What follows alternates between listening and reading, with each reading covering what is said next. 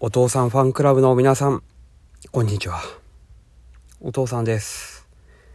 今日は忘れられない名言をお伝えしたいと思います。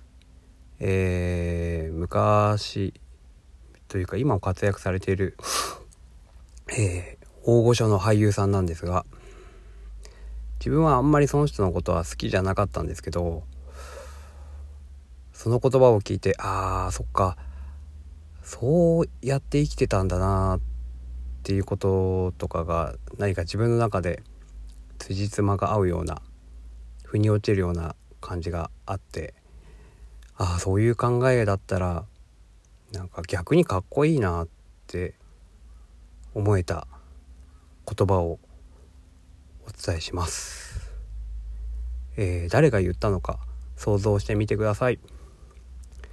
でその言葉はですねプライドを捨てる、プライドを持て、です。もう一度言います。プライドを捨てる、プライドを持て。誰の言葉だか分かりますか？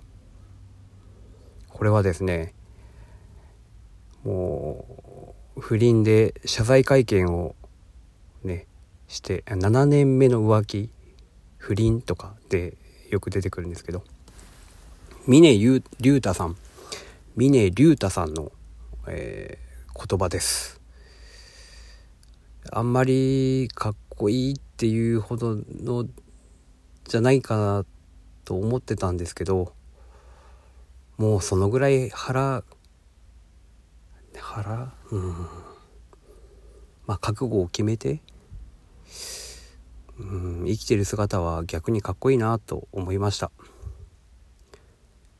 だから自分もつまらないプライドは捨てたらいいんだなということをふと思い出すことがあります。